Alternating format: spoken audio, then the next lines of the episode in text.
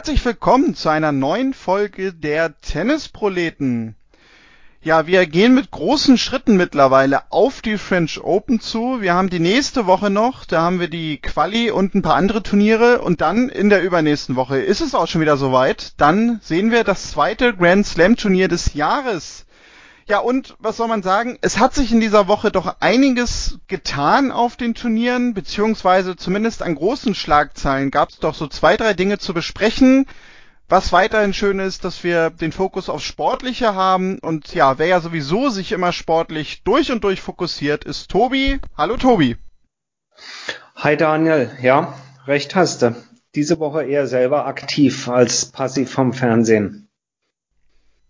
Das hören wir doch in erster Linie sehr, sehr gerne. Ähm, Bewegung ist ja bekanntlich wichtig. Und ja, Tobi, da sind wir beim ersten Thema, denn Bewegung ist wichtig. Das hat sich auch Roger Federer gedacht, hat deswegen mal wieder in Genf aufgeschlagen, nach jetzt doch auch schon wieder einigen Monaten, nachdem wir ihn in Doha gesehen haben. Ja, Tobi, und was soll man sagen? Ähm, für viele Federer-Fans wahrscheinlich eine Erfahrung, die sie in ihrem Leben noch gar nicht so häufig gemacht haben, denn Federer hat ein Match gespielt und durfte sich gleich wieder verabschieden. ähm, schwierig, schwierig zu sagen, soll man jetzt sagen, das war ja fast mit Ansage. Das wäre vielleicht zu hart. Ähm, das wäre vielleicht zu hart. Ich, ich weiß es nicht. Also ich ähm, wer hat denn wirklich erwartet, dass das jetzt so ganz reibungslos funktioniert. Hast du das erwartet? Mit welcher Erwartungshaltung bist du in die Woche gegangen bezüglich Roger Federer? Boah, gute Frage. Also, dass er jetzt das Turnier gewinnt, und ich glaube, das haben echt die wenigsten äh, sich irgendwie gedacht. Äh, also, so weit war ich jetzt auch nicht. Ich habe eigentlich so ein bisschen, also ich hatte so gedacht, naja, wahrscheinlich läuft das so ähnlich äh, wie sein erster Auftritt dieses Jahr. Nämlich, er wird so ein Match oder vielleicht auch zwei Matches gewinnen und dann auch so ein bisschen je nach Auslosung ist Schluss. Äh, das, das war so meine Herangehensweise. Ähm, aber dass er da jetzt nicht groß brilliert und er, wenn er die Matches gewinnt, auch wahrscheinlich wieder sehr zu tun hat, ähm, höchstwahrscheinlich also über drei Sätze geht, da muss ich gestehen, ja, da, also da habe ich eigentlich schon mit gerechnet, dass das so kommen wird. Ähm, ja, aber dass er dann natürlich äh, ja gegen Anducha in drei Sätzen sofort rausgeht, habe ich mich auch zuerst gewundert. Am Ende dachte ich mir, naja gut, aber wenn ich mit der Herangehensweise äh, bei Federer sage, er wird, wenn er die Matches gewinnt, drei Sätze brauchen und das wird knapp sein, und er dann halt in drei Sätzen und im dritten Satz 4-6 verliert, na gut, dann hat er halt auch knapp verloren, dann ist das ja gar nicht so weit weg von der Prognose, die ich hatte, und damit hm. ja eigentlich sehr wahrscheinlich. Ja, so oder so ähm, bleibt am Ende aber äh, bleiben mehrere verpasste Chancen für ihn, finde ich. Erstens mal äh, verpasste Chancen wirklich Matchpraxis zu sammeln. Und da komme ich später nochmal drauf zurück. Wichtiger Punkt finde ich Matchpraxis. Ähm, zweiter Punkt, vielleicht kurz mal auf so ein Nebengleis, eine verpasste Chance. Er hätte dann in einem recht unerwarteten Drittrundenmatch ähm, gegen den jungen Dominik äh, Stricker gespielt, ein Schweiz-Schweizer Duell. Äh, und Stricker, der diese Woche äh, in Genf immerhin in der ersten Runde Marin Cilic rausgenommen hat und danach auch noch Martin Fuchsovic. Ja? Also das war durchaus ein Hingucker. Und stell dir das vor, was wäre konjunktiv das für ein Match gewesen? Roger Federer, der alte Schweizer Herr, gegen den jungen, äh, aufstrebenden äh, Schweizer Stricker. Das wäre natürlich wirklich was äh, von Nachrichtenwert gewesen. Aber hat halt nun mal nicht sollen sein. Also insofern auch eine verpasste Chance. Insgesamt stelle ich mir halt die Frage, gar nicht so sehr, ob das jetzt dort zu erwarten gewesen wäre. Er war Nummer eins gesetzt aufgrund seiner nach wie vor exquisiten Weltranglistenposition. Wäre dort sicherlich aber noch im weiteren Verlauf. Es gibt ein, star ein relativ starkes Feld, finde ich, mit einem Informspieler Kaspar Ruth, der im Moment gut drauf ist ähm, mit einem äh, Dimitrov ja, vielleicht nicht ganz so in Form, aber auch Shapovalov, der in Rom wirklich großartig gespielt hat. Ähm, also ob er nun dieses Turnier gewonnen hätte oder nicht, sei es drum. Ich denke, für ihn war das Wichtigste, dass er Match, Matchhärte, Matchpraxis entwickeln kann, weil er muss jetzt nicht anfangen, Vorhand zu üben irgendwie mit, mit äh, bald 40 Jahren. Und das ist halt, soll ich jetzt bösartig sagen, gründlich in die Hose gegangen. Also gründlich in die Hose gegangen, das wäre, glaube ich, echt zu hart. Oder bist du wirklich dieser Ansicht? Ja, und es ist vielleicht, Federer-Fans werden mir schon ins Kreuz springen, es vielleicht ist auch die Formulierung zu hart und, und trifft es nicht ganz. Was ich, was ich vielleicht eher sagen will, ist, er hat halt nur ein Match gehabt und ähm, was das ja zwangsläufig heraufbeschwört, ist die Frage, Spielt er jetzt wirklich die French Open oder spielt er sie nicht? Denn wenn er sich auf Sand ein bisschen oder ein bisschen mehr vorbereitet hat. Was ihm fehlt, sind Matches. Und die große Frage ist doch wirklich die, und er hat das ja auch schon gesagt, mit welcher Erwartungshaltung er selber nach Paris reisen wird, äh, nämlich äh, mit so gut wie keiner, nach dem Motto also keine gesteigerte Erwartungshaltung, dort besonders weit zu kommen. Aber das wirft doch dann die Frage auf, ist es, ist es wirklich clever von ihm, Paris zu spielen? Ja, also den Gedanken hatte ich auch schon. Also den hatte ich auch sofort nach diesem Match einmal, wo ich mir so dachte, na, sagt er nicht vielleicht doch noch Paris ab?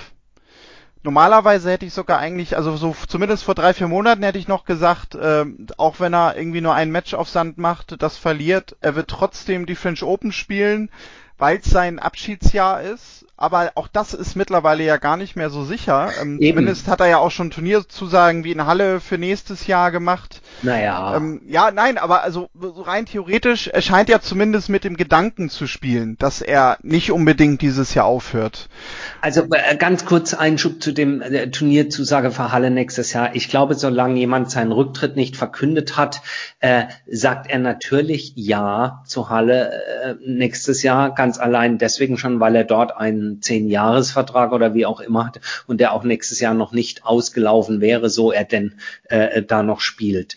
Ähm, also das, äh, das als Indiz zu nehmen, würde ich, äh, würde ich jetzt nicht so stark nehmen, aber beim ersten Punkt, den du machst, äh, der ist, glaube ich, glaube ich, wichtig, nämlich sich zu fragen, was, was ist eigentlich seine Zielsetzung? Mhm. Da bin ich bei dir.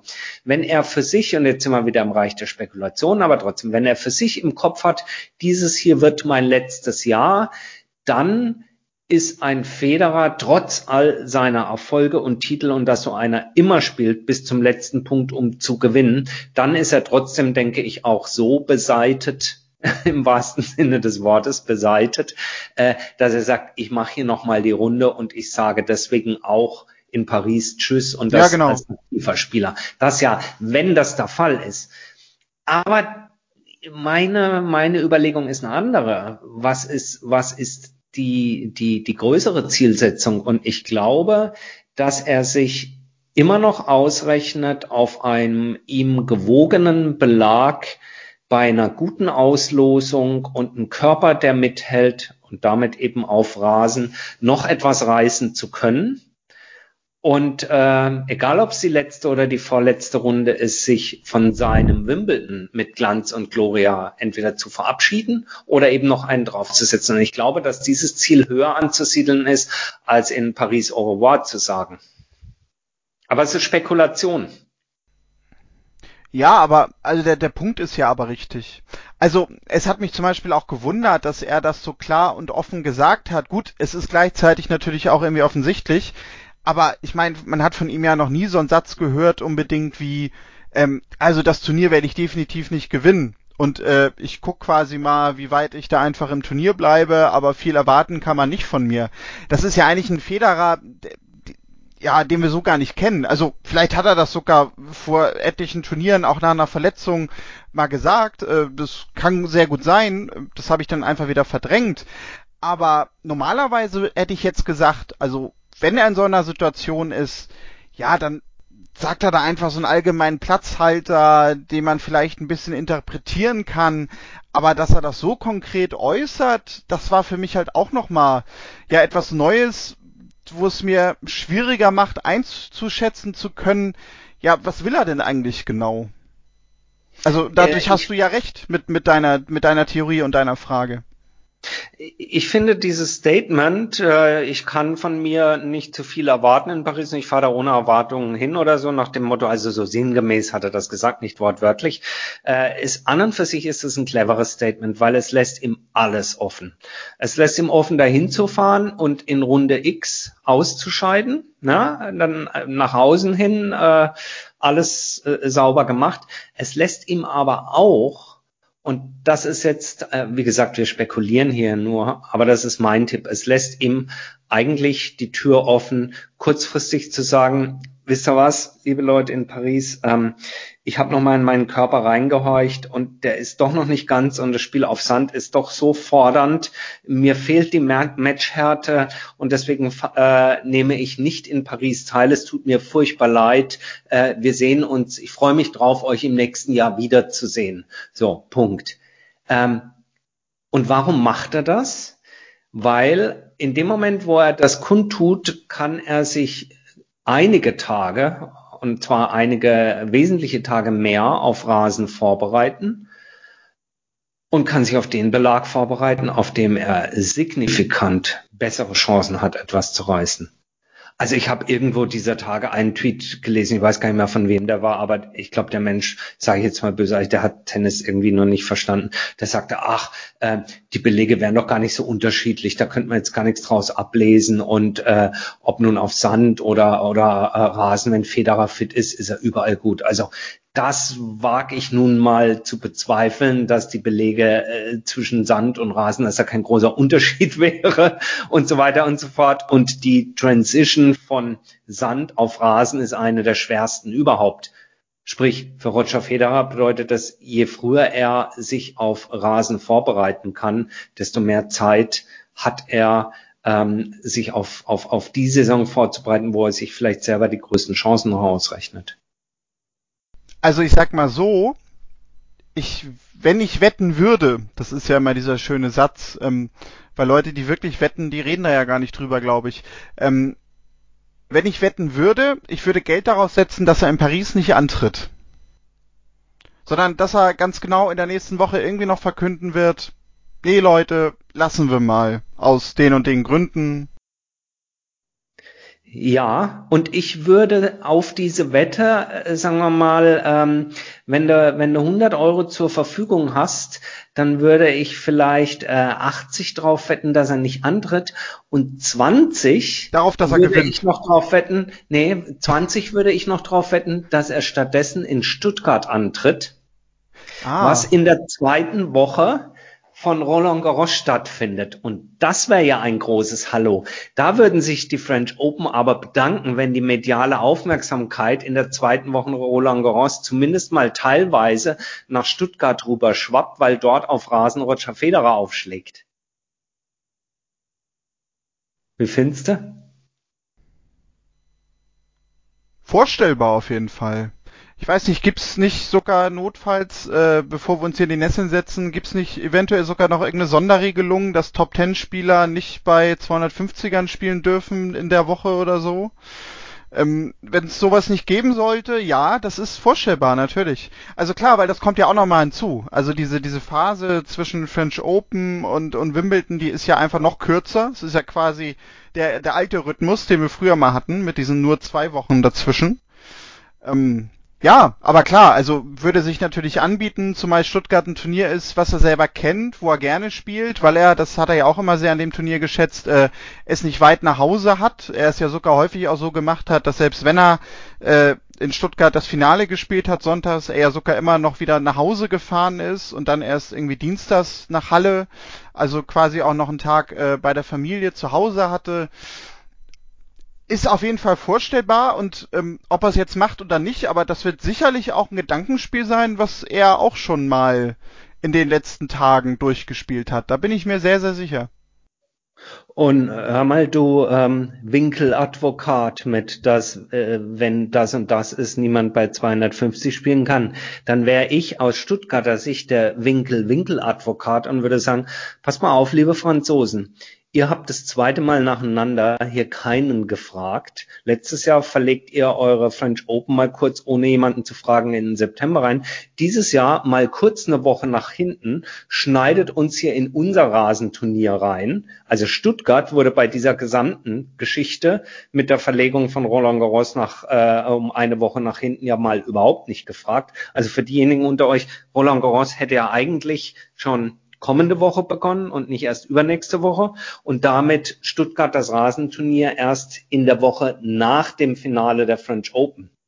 Dieses Jahr ist aber Roland Garros hingegangen und hat gesagt, aufgrund der zu erwartenden Öffnungsklauseln des französischen Staates, was Zuschauer angeht etc., äh, verlegen wir die French Open um eine Woche nach hinten, um mindestens in der zweiten Woche, vielleicht aber auch schon in der ersten Turnierwoche Zuschauer auf der Anlage haben zu können. Und das hat Stuttgart wiederum in die Bredouille gebracht, weil sie natürlich mit einem Feld kalkuliert haben, äh, mit dem sie so jetzt nicht mehr kalkulieren können, denn wer in Paris in die zweite Runde kommt, kann äh, in die zweite Woche kommt, kann demzufolge nicht äh, in Stuttgart beim Rasenturnier ausschlagen. Also zurück zu Roger Federer und dem Stuttgarter Turnier und meiner 20 Euro Wette drauf, dass er dort auch noch aufschlägt. Äh, die werden sich schon zu wehren wissen. Aber wir werden sehen. Mal gucken. Ich glaube auf jeden Fall, ähm, dass da das letzte Wort noch nicht gesprochen ist und ich bin mir nicht sicher, ob wir Federer in Paris sehen werden. Ich gehe auch mal davon aus, dass es äh, so eine Regel nicht gibt, aber äh, es gibt ja manchmal nämlich so bei Turniermeldungen in Sachen ATP lustigste Vorgaben, wie ja zum Beispiel auch, dass äh, du, wenn du in den Top 50 stehst, keine Challenger mehr spielen darfst, außer eben du nimmst eine Wildcard an, warum auch immer. Ähm, aber solche Sachen halt. Deswegen kam ich da gerade drauf. Genau. Lustig. Wo wir, wo wir gerade über lustig sprechen, wir wissen ja alle, Tennis ist in Wahrheit ein Teamsport, gerade auf Sand. Ähm, ja, und da gibt's einen Dominik Team, der auch mit dabei ist, der in Madrid im Halbfinale war, aber irgendwie diesen Eindruck macht, dass es so richtig rund bisher nicht läuft. In dieser Woche rausgegangen gegen Cameron Norrie, ähm, war sein erstes Match. Ja, ist er jetzt einfach momentan nicht so gut oder sind wir durch die letzten Jahre vielleicht auch einfach zu sehr verwöhnt und erwarten eigentlich immer dasselbe jedes Jahr, nämlich ganz herausragende Leistung von ihm? Äh, für einen kurzen Moment wollte ich eigentlich schon reinschreien, sowohl als auch, aber da wusste ich noch nicht, was du als zweites sagst. ähm, aber insofern, nee, nee, äh, kann ich, kann ich nur zuerst noch ein Ja sagen, denn äh, Dominik Thiem hat über die letzten Jahre sich, äh, meine Meinung, an und für sich zum zweitbesten Sandblattspieler entwickelt. Ich fand ihn die letzten Jahre eben auf Sand sogar stärker als, als Djokovic. Ähm, jetzt äh, aktuell müssen wir gleich drüber reden, äh, wo wir ihn da ansiedeln. Aber ich fand ihn insbesondere die, ja, die letzten zwei Jahre, auch wenn äh, das letzte Roland Garros äh, Finale ja zwischen Nadal und Djokovic äh, stattfand, fand ich ihn auf Sand überzeugender als den Joker. Ähm, aber was, äh, was das aktuelle Leistungsniveau angeht, ähm, wir hatten ja neulich schon mal drüber gesprochen gehabt, äh, dass er ja auch in einem Interview mit der österreichischen Zeitung Der Standard ähm, erwähnt hatte, dass er nach äh, nach den US Open an für sich und dann insbesondere nach den Australian Open in ein ja motivationales Loch gefallen ist. Ähm, ein sehr offenes, ehrliches Interview und ähm, wie ich damals sagte, auch wirklich recht gut nachvollziehbar, dass einem so etwas auch passiert. Ähm, mal losgelöst von der Motivation, die glaube ich schon, schon auch wieder zu sehen ist, äh, ist aber halt auch da das Thema, diese, diese doch recht langen Pausen zwischendrin. Er hat ja dann ähm, auch in, äh, in den USA nicht gespielt, sprich er ist nicht mal nach Miami rüber ähm, geflogen. Das heißt, nach den Australian Open war eine sehr, sehr lange Pause. Und da bleibe ich dabei, dass es ähnlich wie vorhin beim Thema Federer, Das ist äh, ähnlich bei den langen Verletzungspausen, die wir mitunter manchmal gesehen haben bei äh, Spielern wie äh, Nadal. Ähm, zu einer weiblichen Spielerin kommen wir gleich auch noch. Ähm, die müssen ja alle keine Vorhand oder Rückhand jetzt neu lernen, aber was die brauchen, sind Matches. Und die kriegt er nicht äh, in Genüge, um auf Touren zu kommen. Nun ist Cameron Norrie wirklich kein schlechter und gerade in den letzten Monaten auch mit einer deutlichen Aufwärtstendenz in seinen Leistungen zu verorten. Aber naja, so in Lyon das erste Match überhaupt und dann gleich wieder raus, das hat er sich sicherlich auch anders vorgestellt. Und vor dem Hintergrund muss man sagen, mit dem, was man jetzt auch in Rom gesehen hat, ja, ziehen halt Nadal und Djokovic äh, nach Paris äh, in der Reihenfolge als die Favoriten und hinten dran würde ich im Moment äh, äh, Tsitsipas und Zverev als als stärker verorten als Team. Aber wir können uns furchtbar täuschen.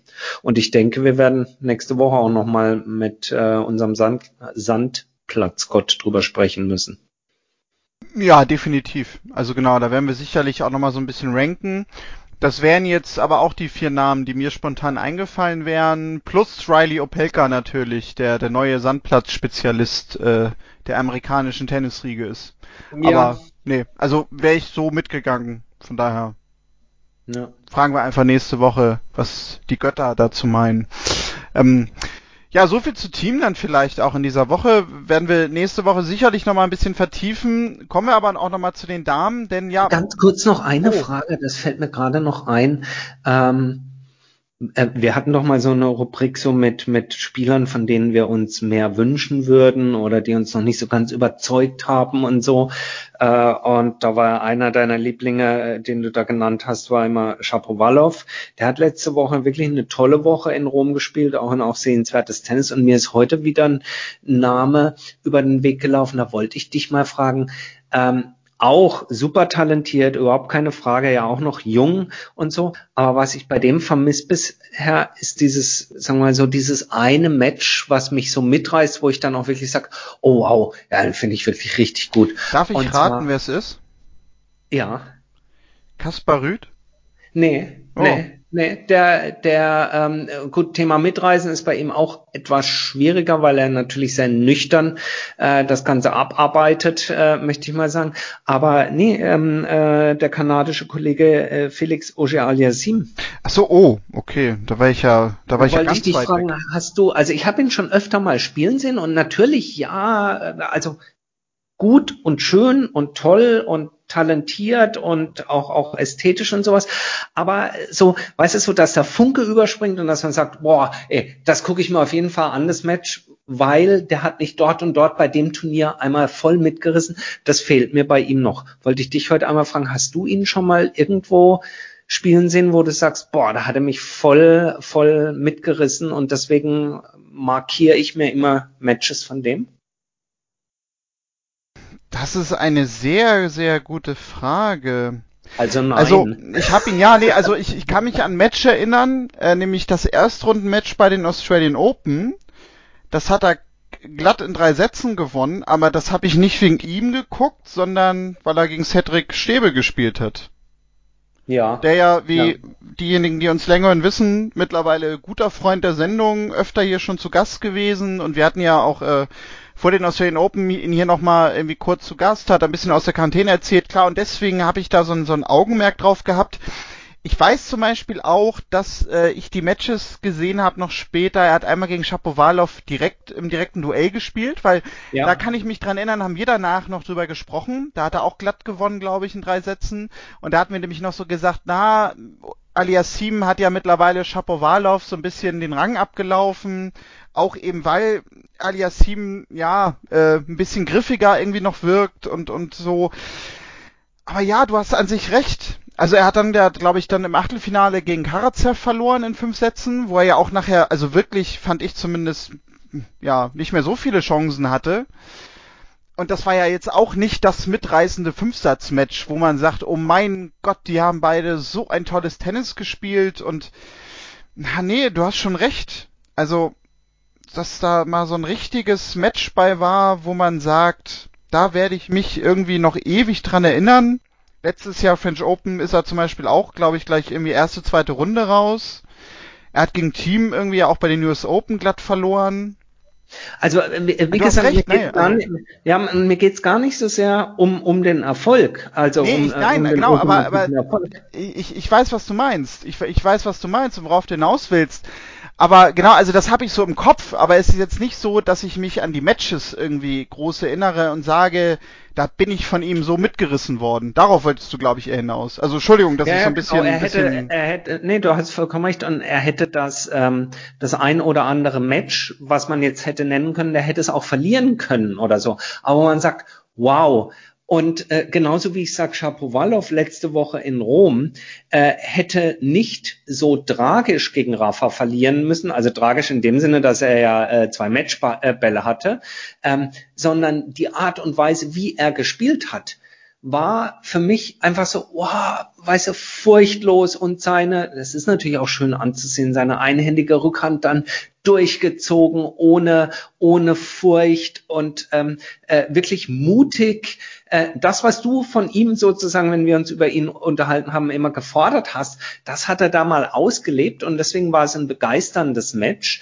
Ähm, und es hätte gar nicht jetzt unbedingt noch zwei Matchfälle gebracht, es hätte gar nicht, wie gesagt, so tragisch sein, aber es war so eins, wo man sagt so, wow, den möchte ich wiedersehen und da hat er es mal unter Beweis gestellt. Und das fehlt mir bei F2A, wie, wie er sich ja manchmal nennt, Felix Auger-Aliassime, das fehlt mir bei ihm noch, beziehungsweise auf dieses Match warte ich noch. Mal schauen, vielleicht kriegen wir es ja bei den French Open zu sehen. Ja, also vielleicht, das kann ja nämlich auch dahinter stecken, dass er genau diesen Schritt jetzt auch mit Toni Nadal gemacht hat, weil vielleicht auch dahingehend so ein bisschen die Entwicklung sein soll. Ähm, und dann macht es ja auch durchaus Sinn.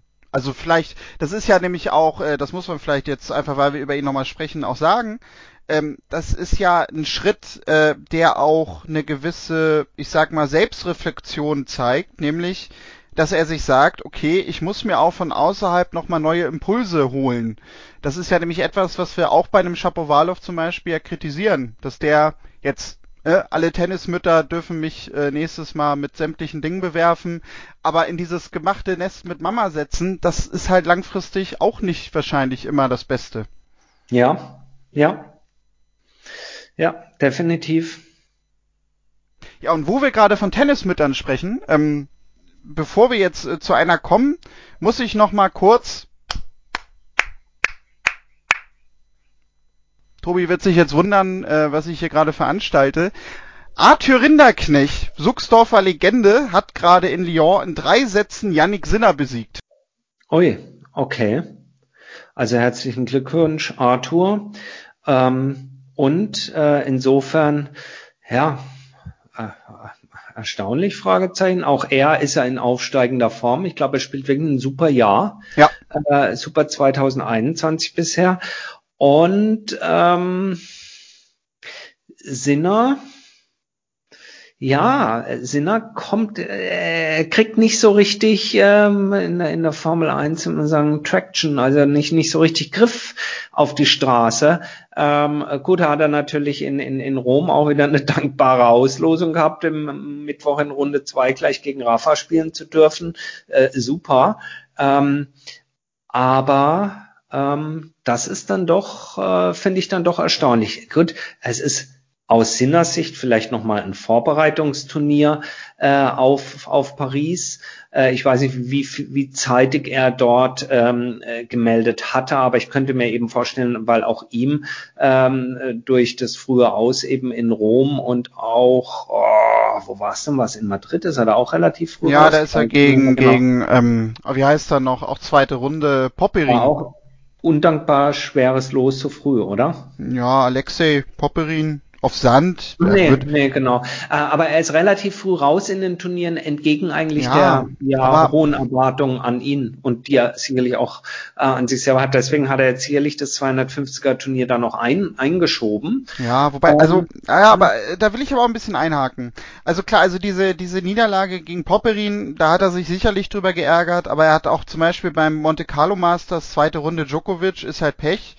Und zwischendrin ja. war aber auch noch im Halbfinale in Barcelona und da hat er halt hintereinander Bautista Agut, äh, Rublev geschlagen, ja gut, und dann gegen Tsitsipas verloren in zwei Sätzen. Aber okay. ja. also ich, ich würde jetzt nicht sagen, dass er eine schlechte Sandplatzsaison bisher spielt. Nein, nee, nee. Hast du recht, hast du recht. War, ich hatte jetzt die einzelnen Ergebnisse nicht vor Augen, habe auch keinen Monitor auf im Moment. Äh, insofern, ja, ähm, Schauen wir mal. Genau. Ja, und ähm, Aber du wolltest mir was von Tennismüttern erzählen. Ich wollte dir was von Tennismüttern erzählen, ja, weil wir haben ja durch äh, Federer und Team so ein bisschen über ja, äh, Tennislegenden und auch aktuelle Stars gesprochen, die überraschenderweise früh rausgehen. Ähnlich war es auch wieder bei Serena Williams. Ähm, die hat, wenn ich mich richtig erinnere, aber zumindest noch ein Match gewonnen in dieser Woche. Und ja, gegen die Nummer, ich glaube, 572 oder sowas der Welt. Ja, gut, aber hätten wir trotzdem gegen verloren, muss man immer dazu sagen. Auf jeden Stimmt. Fall, ähm, ja, wir haben ja sogar letzte Woche schon so ein bisschen über sie gesprochen, aber einfach, weil es jetzt gerade passt, äh, vielleicht kann man bei ihr nicht dieselbe Frage stellen, die du vorhin bei Federer gestellt hast, nämlich, was will sie eigentlich genau? Naja, was sie will, das haben wir ja, glaube ich, schon mehrfach. Also es geht wirklich immer nur darum, sie will Rom, Paris ihrer Tochter zeigen und nochmal nach London nee. und. Nee, sie will, sie will noch diesen einen Titel. Den einen Titel, den will sie. Also ich denke, das ist bei ihr ganz, ganz offensichtlich. Die äh, ist jetzt nicht in 2021 gestartet, um zu sagen, ich möchte überall nochmal kurz vorbeigehen und Hallo sagen und dann Tschüss sagen. Und die will diesen einen Titel noch. Aber wäre es dann bei ihr nicht auch schlauer, habe ja. ich mir gedacht, dass sie sagen würde, sie verzichtet auf Paris, um sich besser auf Sand vorzubereiten, äh, auf Sand sag ich schon, auf Rasen vorbereiten zu können, auf diese kurze Rasensaison. Ich dachte jetzt, du sagst, sie verzichtet auf Paris und schlägt auch in Stuttgart auf. Von mir aus hätte ich kein Problem mit. Also, können wir gerne machen. Das ist ja mal ein, ein Coup. Nein, also äh, Spaß beiseite, du hast, du hast natürlich vollkommen recht. Also das ist nun jetzt nicht, auch wenn sie Paris natürlich auch schon gewonnen hat, aber es ist jetzt nicht das Turnier, wo sie zu den Top, Top, Top Favoritinnen zählt, sondern gleiche Theorie auch. Ähm, wieso noch diese, ja bewundernswert, diese, diese Rutschübungen, die sie, man hat es auf Social Media sehen können, äh, wie sie wirklich Trockenübungen mit Patrick Moatoklo auf dem Sand gemacht hat, wie man an den Ball rutscht und so. Also früher im Fußball oder so hieß es immer Training ohne Ball. Oh Gott, ja. Und das, äh, das tut weh, ja, oder das bringt jetzt nicht so viel Spaß, diese Übungen. Warum tut sie sich das an? Du hast recht, ja, sie tut sich's an, weil sie diesen einen Titel will, aber ich sehe ihn eben auch nicht in Paris, sondern man mit dir das schönste Haus unter der Sonne mit einem schönen Rasenkott und macht dich fit für Wimbledon. Da hast du vielleicht sogar die besten Chancen, vielleicht sogar besser als bei den US Open. Schönste Haus mit dem schönsten Rasen. Also du hast sie gerade zu dir nach Hause zur Vorbereitung eingeladen. Ähm, ich habe gar keinen schönen Rasen. Ach so, ja, der ist ja durch das Volley-Training äh, nicht mehr so ganz im besten Zustand, stimmt. Das ist schon wieder ein Jahr her, Wahnsinn, ne? Ja, das ist richtig. Aber ja, also ich bin ja, ein bisschen gut, also ratlos also bei denke, ihr langsam. Auch, auch sie hat sich, ähm, wo ist es denn, Parma, gell?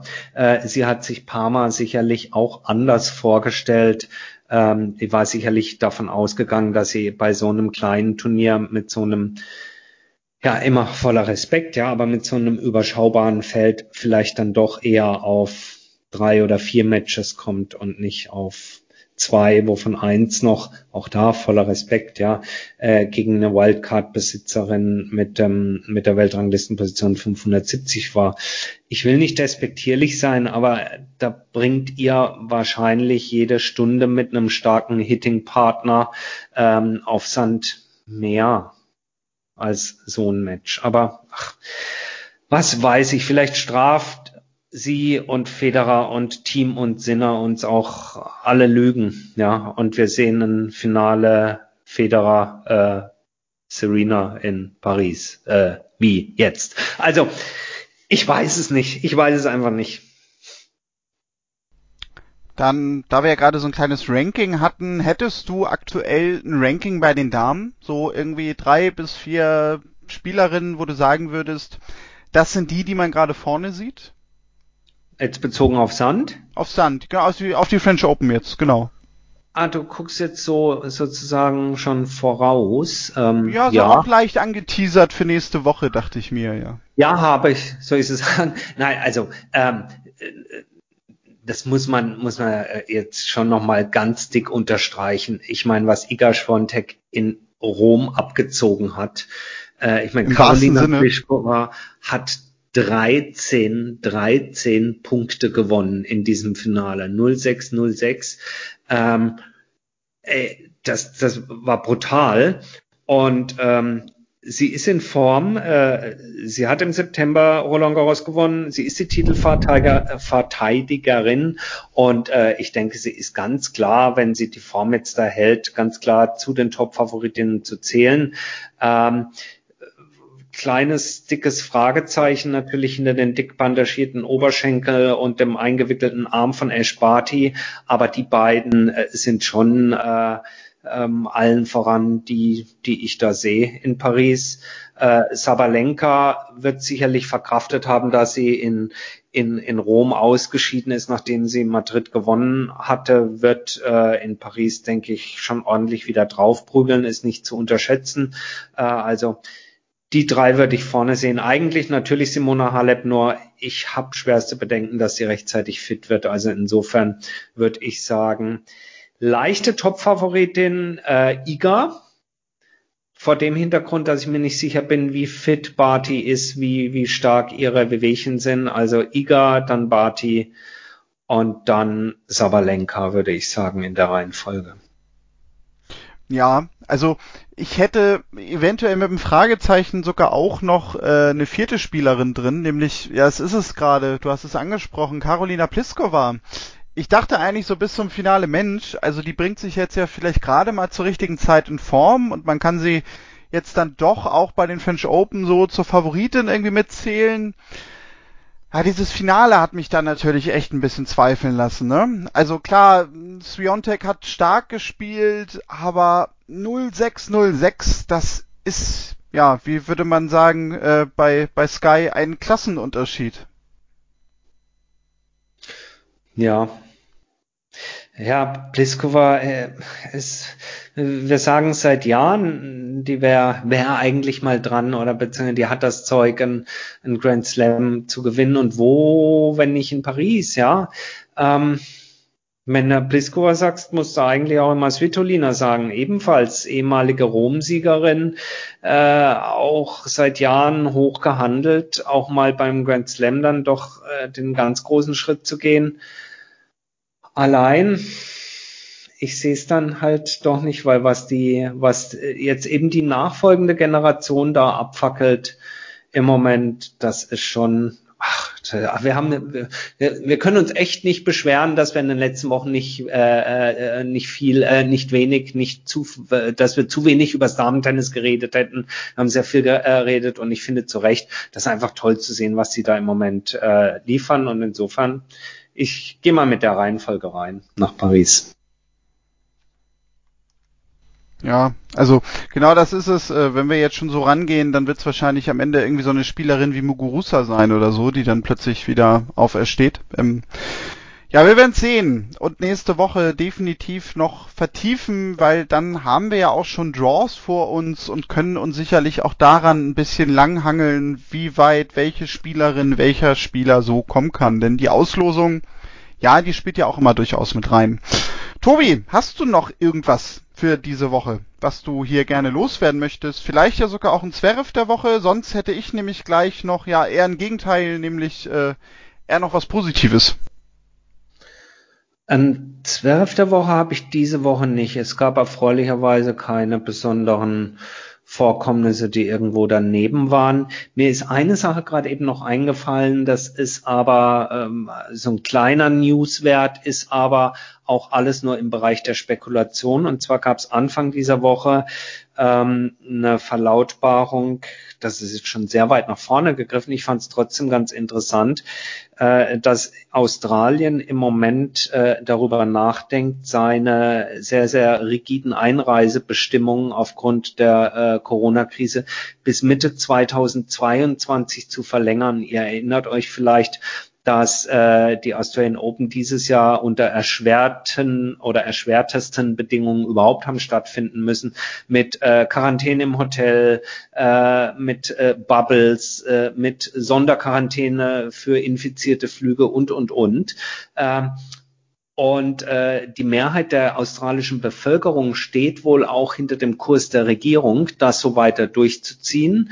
Äh, das ist natürlich das Verhalten einer Insel, die mit einer Zero-Covid-Strategie dort ähm, ja sehr erfolgreich ähm, fährt, was das ähm, was das Bekämpfen des Virus und das Eindämmen von von irgendwelchen äh, Infektionsherden angeht. Äh, da ist Australien natürlich grandios dabei hätte aber in der Konsequenz zur Folge, dass die Australian Open erneut so einen Klimmzug machen würden. Und es gibt eben seitens der Spielerinnen und Spieler genügend Stimmen, die sagen, äh, unter solchen Bedingungen würden sie sich dieses Abenteuer Australien nicht nochmal antun. Äh, insbesondere mit den Learnings aus, dann bin ich 14 Tage im Hotelzimmer eingeschlossen. Daraufhin gab es ein äh, Gerücht oder eine erste Vermutung, dass gegebenenfalls Tennis Australia die Australian Open einmalig nach Dubai Querstrich Doha verlegen könnte, so es in Australien nicht möglich ist. Äh, das hielt sich für ein paar Stunden diese, diese Vermutung oder was heißt Vermutung? Es ist sicherlich ein Plan B oder C, der in der Schublade der Ausrichter liegt, denn ähm, das alles sind ja letzten Endes Wirtschaftsunternehmen, die ihre Millionen Umsätze machen müssen. Äh, kurz darauf gab es eben ein, äh, aber ein, ein klares Statement von Craig Tiley, dem ähm, ähm, äh, Chef der Australian Open sozusagen, der sagte, nein, also er ist schon einmal auf den Mount Everest gestiegen und er ist bereit, das auch ein zweites Mal zu tun und er wird Lösungen finden, äh, auch um die Spieler und Spielerinnen da reinzubekommen. Das bleibt spannend, wird interessant sein zu sehen, wie sich das Ganze entwickelt. Am liebsten wäre es uns natürlich, dieses blöde Virus wäre endlich komplett weg, aber ich fand das eine ganz interessante Geschichte. Wir werden die weiter verfolgen. Äh, und wer weiß, vielleicht äh, sprechen wir ja in absehbarer Zeit darüber, dass erstmalig ein Grand Slam Turnier an einem ganz, ganz neuen Ort ausgerichtet wird. Mal schauen.